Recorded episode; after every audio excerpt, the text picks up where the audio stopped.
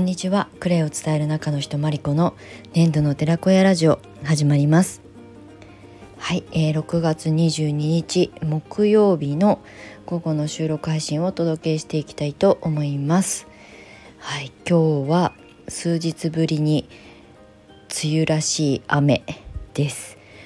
3日ぐらいね快晴で夏日だったんですが今日はお昼前ぐらいからねしとしと雨が降り始め明日ぐらいまでは結構ずっと雨予報になっている感じです茨城県笠間市は。はいまあ梅雨時期なのでね雨が降るのは当然なんですけど快晴が続くとねあ雨降っちゃったっていう風にね感じると思うんですけどこの恵みの雨がないとね作物も、えー、育ちにくいし、まあ、必要ですよね。はい、なのでそれでもうつうつせずにうん、なるべくこうねあの軽やかに過ごしたいなって思うので雨だからこそできることお家の中で楽しめることをね探そうと思って日々過ごしております。やる気がない時はね本当にダラダラしちゃうんですけどまあでもそれもそれでねあの陰のエネルギーがね働く時は致し方ないなっていうふうに思ってるので無理せず過ごしております。はい昨日は夏至でしたしあの陽極まて陰に転ずるっていうふうにね言われますがあのポジティブなエネルギーと、まあ、これからちょっとずつ冬に向かっていく。夏始まってないのに冬の話してますが冬に転じていく。こういうタイミングなのでまあなんかあの心気持ち的にもねアップダウンしやすいと思うんですけどまあそれもねこれから夏本番を迎えるにあたって高まっていくと思うので気持ちも。あまり焦らず、えーと、うつうつしてる時はあそういう季節だなと思ってやり過ごしていただけるといいんじゃないかなと思います。はい。ということで、えー、今日の、えー、本題に入る前にお知らせをさせていただきたいと思います。えー、っとまあいつも毎回のあの告知で申し訳ないんですがクレイカフェプログラムの、えっとディレクターさんメンバーさんそしてプレイプランの募集をスタートしました。はいということで、え詳細に関してはまだ一般公開していないプレイプランに関して今日この後ホームページにちゃんと掲載します。はい、えー、ディレクターと、えー、メンバー募集と合わせて期間限定の募集になりますがプレイプランというものを、えー、しばらく募集しようかなと思います。今月末までになりますが募集したいと思うのでホームページの方に掲載します。この収録配信が終わった後に。はい。で、えー、もう一つが、えー、ちょっとこれはねあのネーミングはどうなのかなと思うんですけれども、え、私が、えー、プロデューサーとして、えー、一緒に皆さんのブランドを作りますよっていう意味での、えマリビズ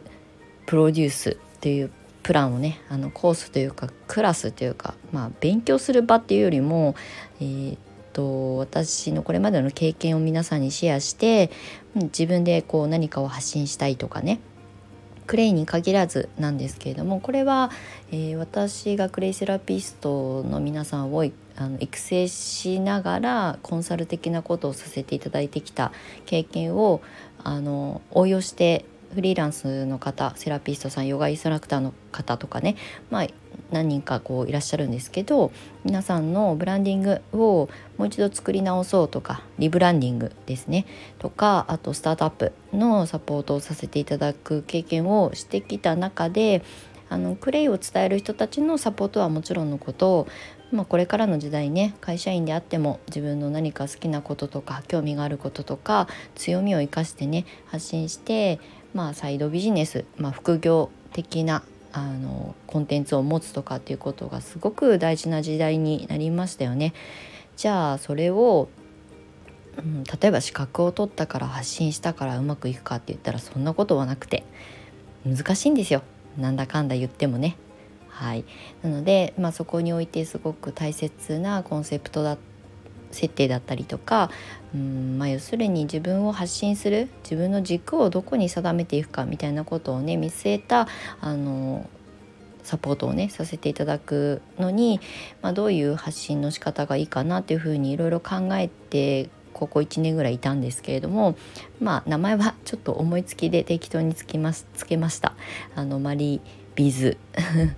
プロデュースこのプロデュースっていう言葉も実はビジネスコンサルっていう言葉が自分の中であんまりしっくりきていなかったんですよね。であのよく私コンサルの中で採用しているストレングスファインダーっていうものがあるんですけどそれはあのチーム構成をする時に適材適所をねあの見極めてリーダーが誰をどこに、えー、要するにセッティングするかっっていうことをねあの見極めるために採用されているあの海外の心理学なんですけれどもこれをね採用してたんですよ。で自分自身のプロ、えーと、ストレングスをもう一度見直した時に、うん、あのコンサル的なことも私数字が大好きなのでお金計算とか、うん、まあズボラな人間だけど目標設定して事業計画みたいに立てるの好きなんですよね。だけどどちらかというと数字を追いかけるよりもどういうふうにそこの目的地にたどり着くかたどり着くためにはどうするかということを考えるのが得意なストレングスを持っているので、まあ、コンサルタントみたいな表現ではなくプロデューサーという、まあ、表現にしたよっていうだけの話なんですけれども。なのでもちろんねあのえーと、数字的な経営的な目線でお話しすることもありますが一応ね今回は、えー、マリビズプロデュースっていうまああの新しいサポートをスタートしましたよっていうお話です。であのホームページの方はねもうすでに更新しておりますのでちょっとでもご興味ある方は是非ホームページからあの概要欄にリンクを貼らせていただきますのでご覧いただけたらと思います。クレイを伝える人はもちろんのこと何かこう自分の持ってるスキル経験知識を生かして自己発信したい方じゃあどうやったらその自分の自己発信がマネタイズできるのかっていうことをねこれから考えたいなと思う方に是非見ていただけたらと思います。はい、プロデューサーとコンサルタントの違いなんかも、えーと、掲載しておりますので読んでいただくと自分はコンサルを受けた方がいいのかプロデュースを受けた方がいいのかっていうのがわかるかなと思ってページを頑張って今日作りましたのでよかったらご覧いただけると嬉しいです。はいということで今日の本題なんですけれどもまあこのプロデューサーっていうことをまあ自分の次のあのステージアップというかねチャレンジということを掲げる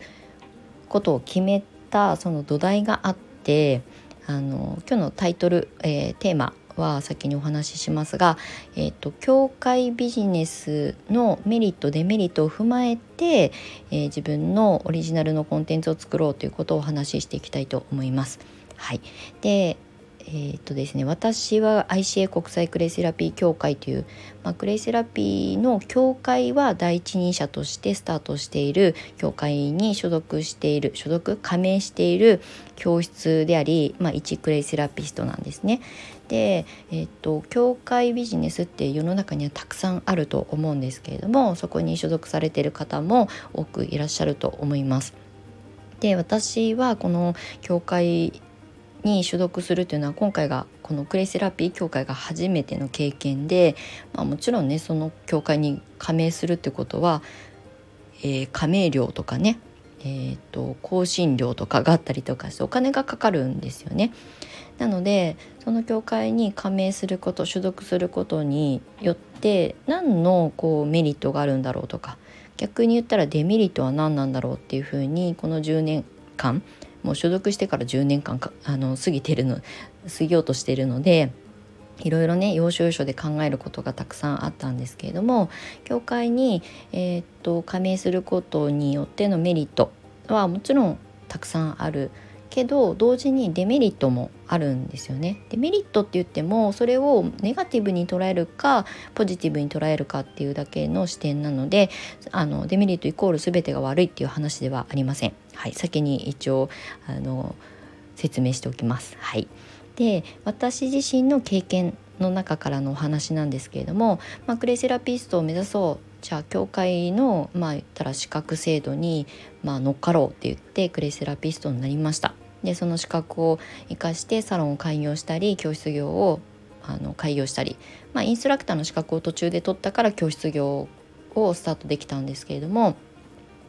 その教室を開校する時は特にその加盟校で登録するのにねもちろんあの初期費用がかかったりとか毎年更新するのに更新料がかかったりとかしてあのやっぱりこうコストがかかるんですよね。じゃあそのコストをどうやって回収していくかいついつまでに回収できるかということを考えなきゃいけないわけですよ経営なので。で例えば教室業、まあ、教室をあのやり続ける上でその加盟校としてその教会に所属することのメリットを先にやっぱりどうしても考えるんですよね。例えばうーんクレイセラピー協会は、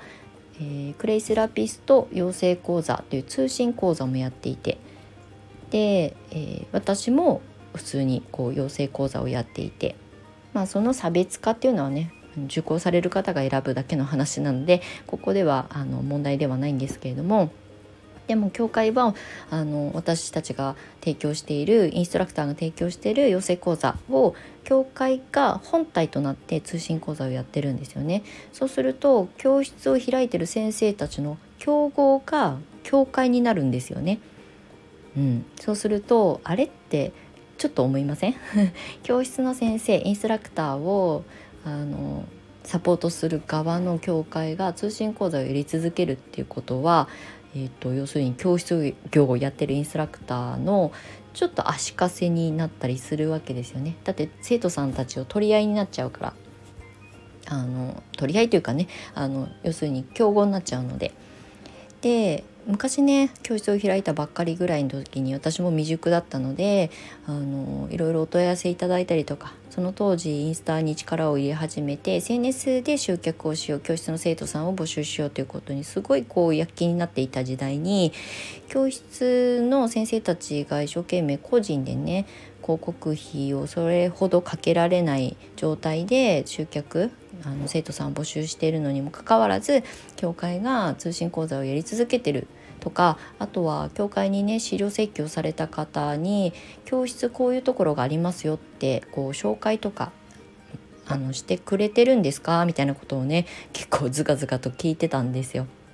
で紹介はもちろんしてくださってるんですけどただ斡旋はできないとあのこういう先生がこういうエリアに住んでるのでよかったら見てみてくださいねっていうご紹介はくださってるみたいなんですけどただこの先生に是非どうぞっていうこう斡旋はできないまあこれはなんかね人材紹介あの的な、まあ、要するに法律っていうか権利がないから、えーと、斡旋できないということでご紹介だけはもちろんしてますよっていう回答だったんですね。でモヤモヤしてたんですけどでもまあ今はねあの当然だなって思うんですけど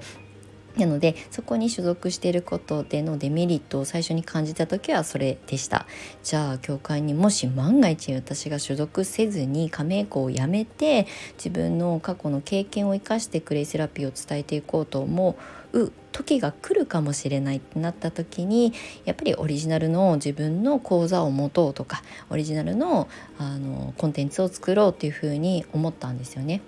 まあ、今あの教会に所属していることのメリットをたくさんね享受しているのですごく感謝してるんですけどその当時はそういうふうに思いましたなのでそれがきっかけで私はオリジナルの講座を作り始めたりとか、えー、と今やっているクレイカフェプログラムみたいな仕組みを作ったりあのコミュニティを作ったりっていうところにすごく時間をかけるようにしてきました。うん、それは今も変わらないですね。今養成講座はねあの公式募集していないので養成講座にそれほど時間をかけていないんですけれどもでもそれがいつあのなくなっても大丈夫なようにしておこうっていうふうに思ったきっかけでもあったのでなのでまあデメリットだと思ってたけど今となれば自分の成長につながったのでメリットにつながってます。うん、あの教会ってたくさんいろんなあのジャンルというかねあのあると思うんですけどどこがいいとか悪いとかではなくてそこにいる時に何を吸収するか何を気づくか。じゃあ自分がもしその、えーと、組織がなくなった時にうん自分でちゃんとねあの独り立ちできるか自立していけるかということを考えるきっかけってすごく大切だなと思います。これはね会社員で働いていてもある日突然会社がなくなることなんてもう今の時代まあざらにあっては困るけれども珍しくないですよね。うんってなるとどこにいてもどこに所属しても片方の足を突っ込んでたとしてもその足を抜いた時にちゃんと自分の両足で立てるかどうかっていうことが大切だなって思わせてもらったので教会っていうものに所属していいこと悪いことっていうかね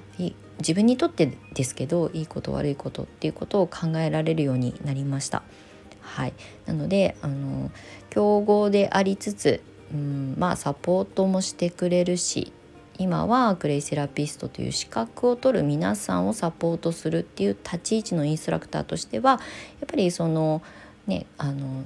カリキュラムを提供できるっていうことは大きな私にとっての教室業としてのメリットでもあるので、まあ、そういう観点からえーと、この数年間約7年間養成講座に集中してきてで今はコンサル的な、まあ、プロ今プロデュースっていう名前に変えましたけどコンサル的なことをさせていただけたのもやっ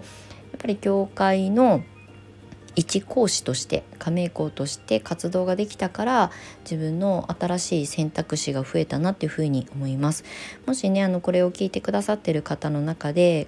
まあ、私と同じね国際クレイセラピー協会、まあ、もしくは他の団体でもお勉強できるところは今はあるのでそこにね所属すればいいのかしない方がいいのかはたまた続けた方がいいのかやめた方がいいのかってもし悩まれてる方あとはこれからそういうねあの教会に加盟するとか所属する所属っていうのかなあの加盟することによって自分にどうプラスに働くのかじゃあ逆のあのデメリット的なことは何があるんだろうっていうふうに考える思う方にまあ私の経験談でしかないんですけれどもこういったことがねあの一つの参考材料になったらいいなっていうふうに思います。はいということで私は結構ねその教会に加盟する教室業をやってる講師としてもまあ教室を続けていく上でうん教会認定講師っていう肩書きがなくなった時のことを考えて自分でまあこれまでの経験はもう教会をもしあの離れたとしてももうあの血肉になってしまっているのでそのね経験は教会も奪い取ることはできないわけですよね。だって私のもう頭の中に焼き付いてることとか経験の中で体に染みついてることを発信するのでそこはあの自分の財産になっているんですよね。なのでそれを生かして万が一自分がその環境から離れた時にでもちゃんとしたコンテンツを作って発信ができるちゃんと集客ができるとかねちゃんと経営がし続けていけるかっていうことを考えた上でオリジナルのあの講座を作ったりとかでその講座も養成講座だとカリキュラムがあってある程度の相場があるんですけどでもそれがなくなった時でも自分の,、まあ、あの発信力とかうん影響力はそれほどないけど、えーと、と私の発信している、まあ、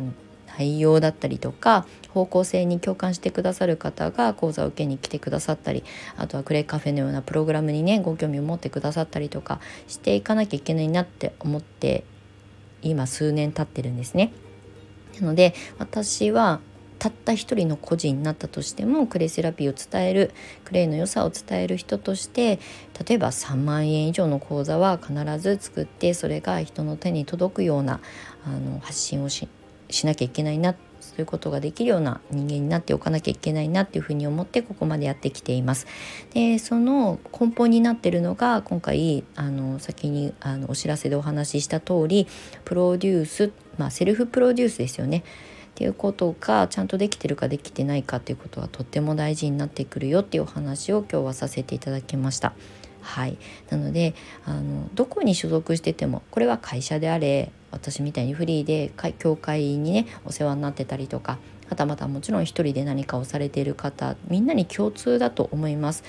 今ある環境がなくなった時のことのまあそういうことが起きない方がいいと思うしそういう選択をしなくてもいいようにあった方がいいと思うんですけどでもどうなるかわからない時代に生きている私たちは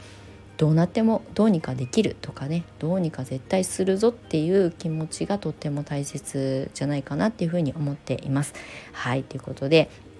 えーまた新たにクレイを伝える人として個人としても活動しますがクレイを伝える人たちをサポートするコミュニティをやりつつあと本当にクレイだけじゃなく自分の好きなこととか興味があることこれまでの経験を発信してまあ、ライフワークを一つ作っていきたいなっていう方に向けての、えー、プロデュースプランを作りましたのでもしご興味ある方はまた最後お知らせになっちゃいましたけれどもあのよかったらあのホームページの方からご覧いただけたら嬉しく思います。はいということで、えーと、つらつらとお話ししすぎて長くなりすぎましたが今日も長い収録に最後までもしお付き合いいただいた方がいらっしゃいましたらありがとうございます。はいということでまた次回の収録配信でお目にかかりりましょう。最後までお付き合いいただきましてありがとうございました、えー、年度の寺子山理子でした。またね。